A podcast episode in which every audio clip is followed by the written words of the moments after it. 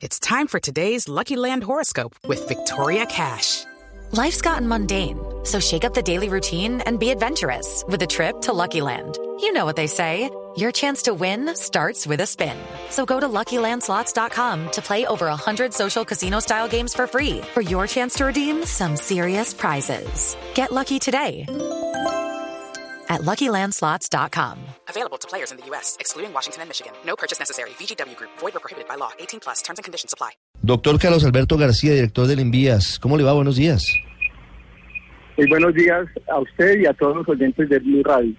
Doctor García, tenemos eh, una cantidad muy importante de mensajes de oyentes a través de Twitter, de arroba Blue Radio Co. Desesperados. Llevan 10, 11, 12 horas parados a la espera de cruzar la vía al alto de la línea. ¿Qué fue lo que pasó? Bueno, el túnel de la línea y el cruce de la cordillera central se están realizando obras muy importantes. La más grande que podría afectar el tránsito vehicular es el intercambiador de Versalles en el municipio de Calacán. Ahí se está construyendo dos deprimidos, se está construyendo una helicoidal y eso ha mantenido el paso restringido a un solo carril del el corredor entre Bogotá y Buenaventura. Pero hemos establecido un plan de contingencia que permita la movilidad. Recordemos que hay unos días que son los días donde hay mayor intensidad de tránsito de vehículos particulares que están hacia las hacia el fin de semana y sobre esos días hay restricción del tránsito de vehículos pesados, que es la mayor composición del tránsito vehicular que cruza la cordillera central sobre el alto de la línea.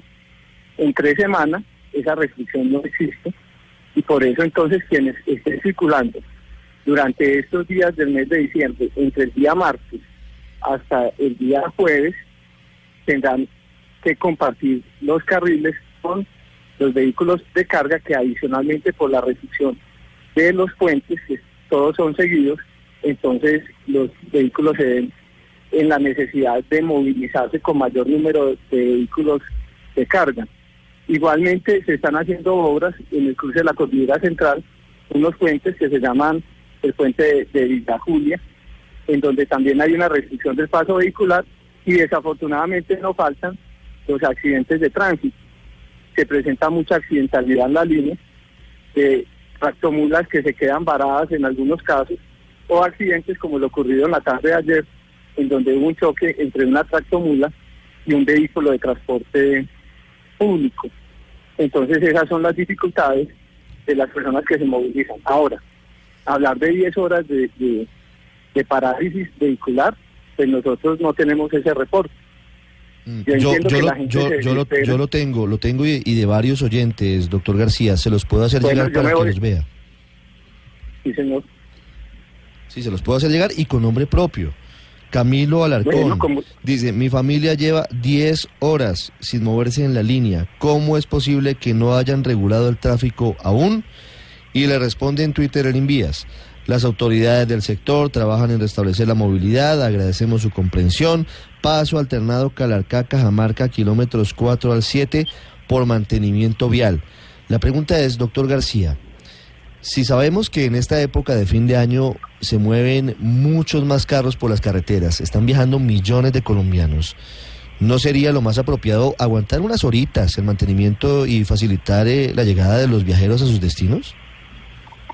No, claro, no se trata de un mantenimiento vial, se trata de la construcción de unas obras que por su magnitud tienen necesariamente restringido el paso vehicular en doble sentido de circulación de manera simultánea.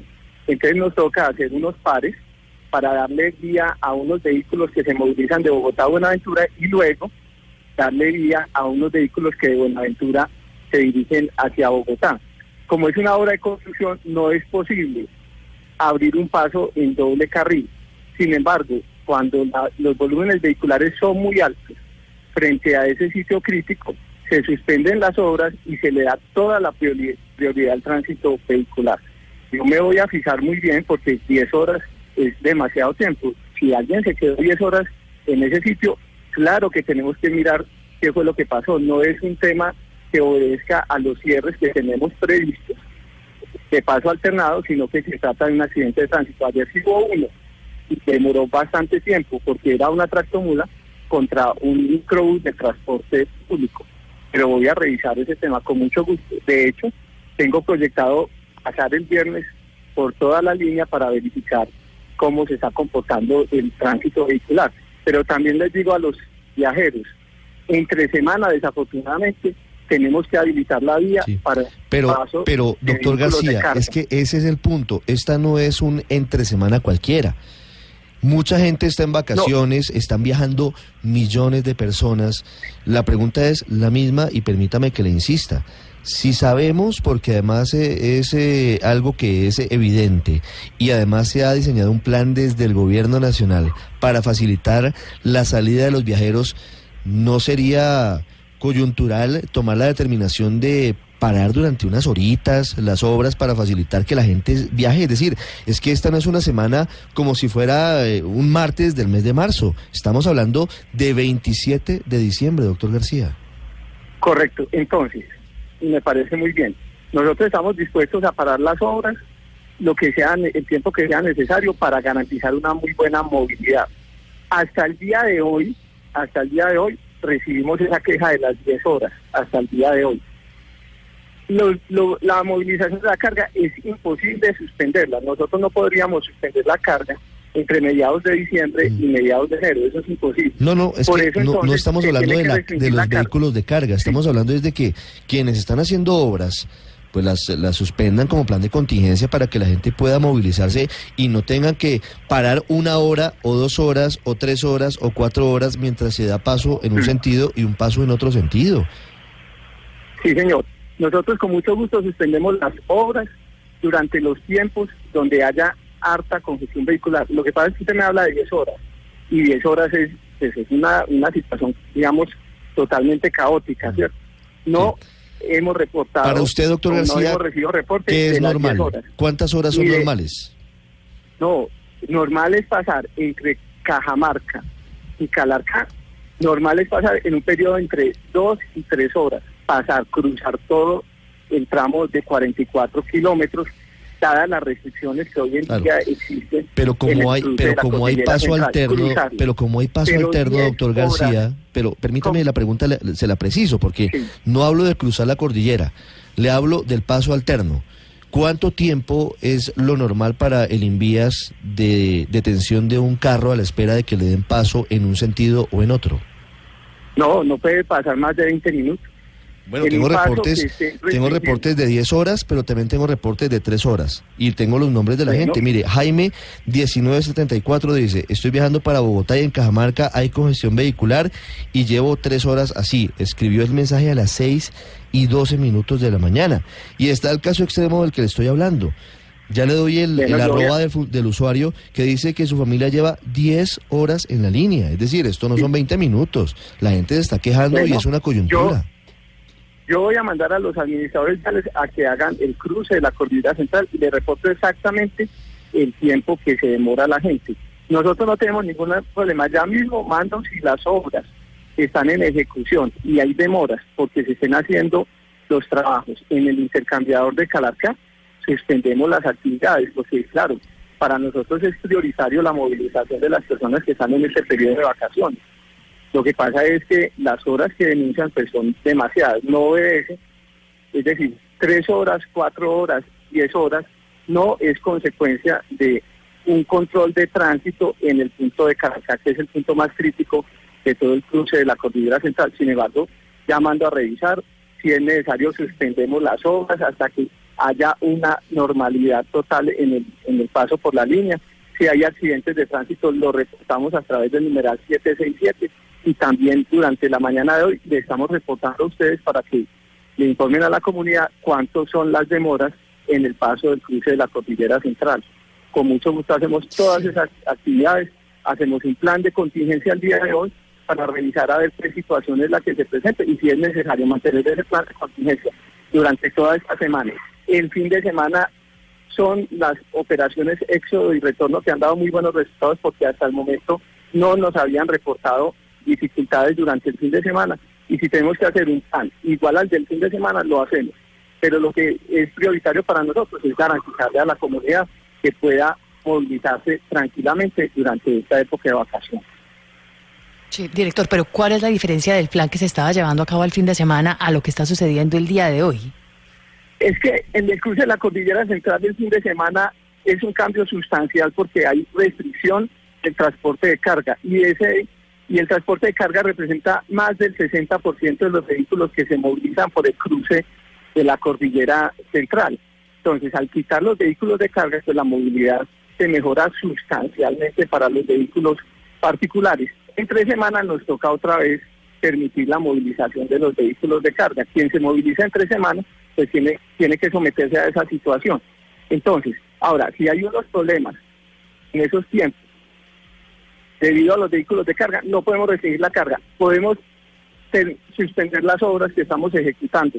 Podemos mirar qué otro tipo de actividades se pueden adelantar para que la movilidad sea más fluida y adicionalmente pues atender de manera inmediata cualquier problema que se presente en los vehículos de carga. Hay muchos vehículos que se varan, hay muchos vehículos que quedan atravesados y como en la tarde de ayer hubo un choque, un accidente vehicular que prácticamente cerró los dos carriles que tenemos de esa vía. Esa es la diferencia de los que se movilizan entre el viernes hasta el domingo, inclusive en el lunes, eh, perdón, el martes, porque los lunes están dando festivos en esta temporada, de las personas que se movilizan el martes, el miércoles, el jueves, hasta el jueves, porque el día viernes empieza nuevamente la operación Texas. Doctor García, la última pregunta se la formula desde Bucaramanga Javier Rodríguez sobre otra vía que tiene problemas.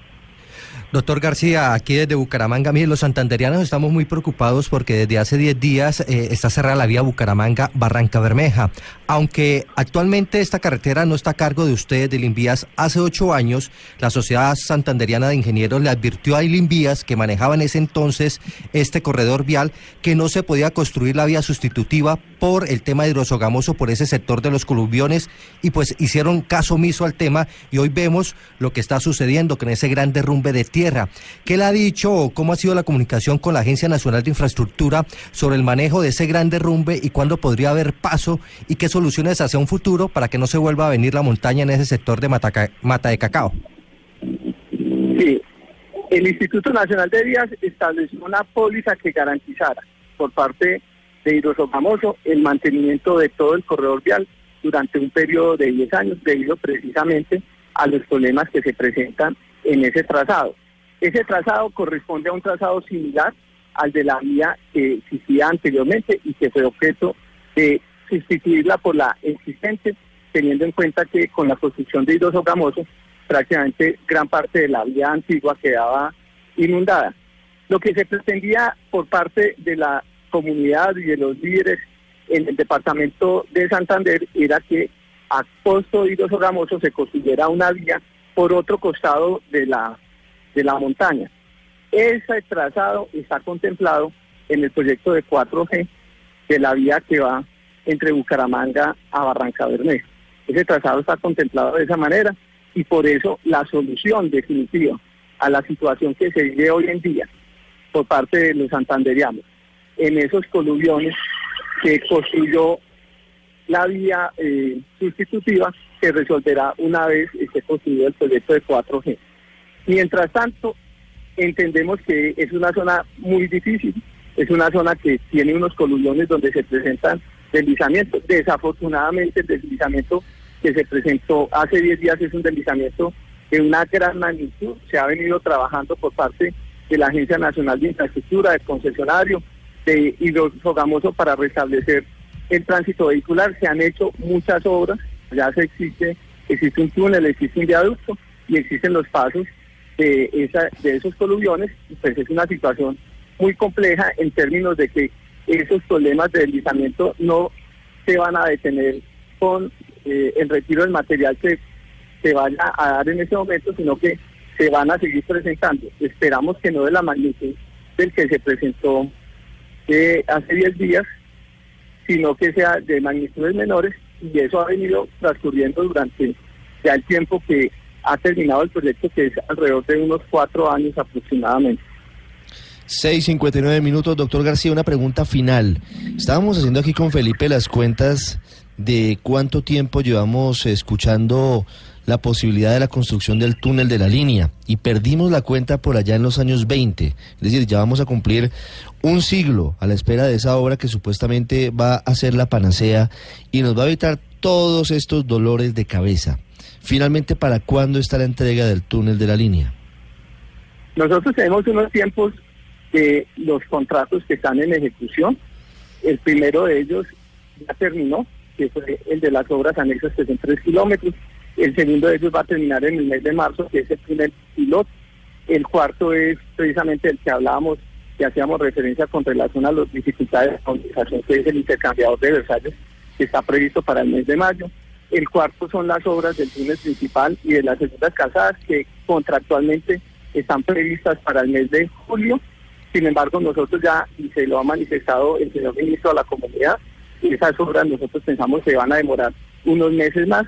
Y el último de los contratos son los equipos electromecánicos que dan la operación del túnel principal y de 25 túneles más que están previstos para el 31 de diciembre del año 2018. Es decir, el 31 de diciembre del año entrante estaría en funcionamiento el túnel de la línea, definitivamente. Esos son los plazos que establecen los contratos. Bueno, estamos cerquita. Estamos a 369 días y le vamos a hacer la cuenta regresiva porque esa obra cuando la entreguen sí le va a cambiar la cara al desplazamiento por tierra en el país. Doctor García, muchas gracias. Estamos pendientes de su recorrido, del recorrido de sus funcionarios por la línea y estamos atentos a las decisiones que tomen porque seguimos recibiendo quejas.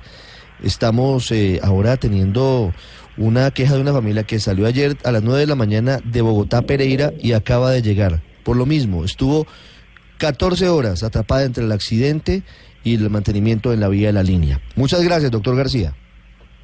Que esté muy bien.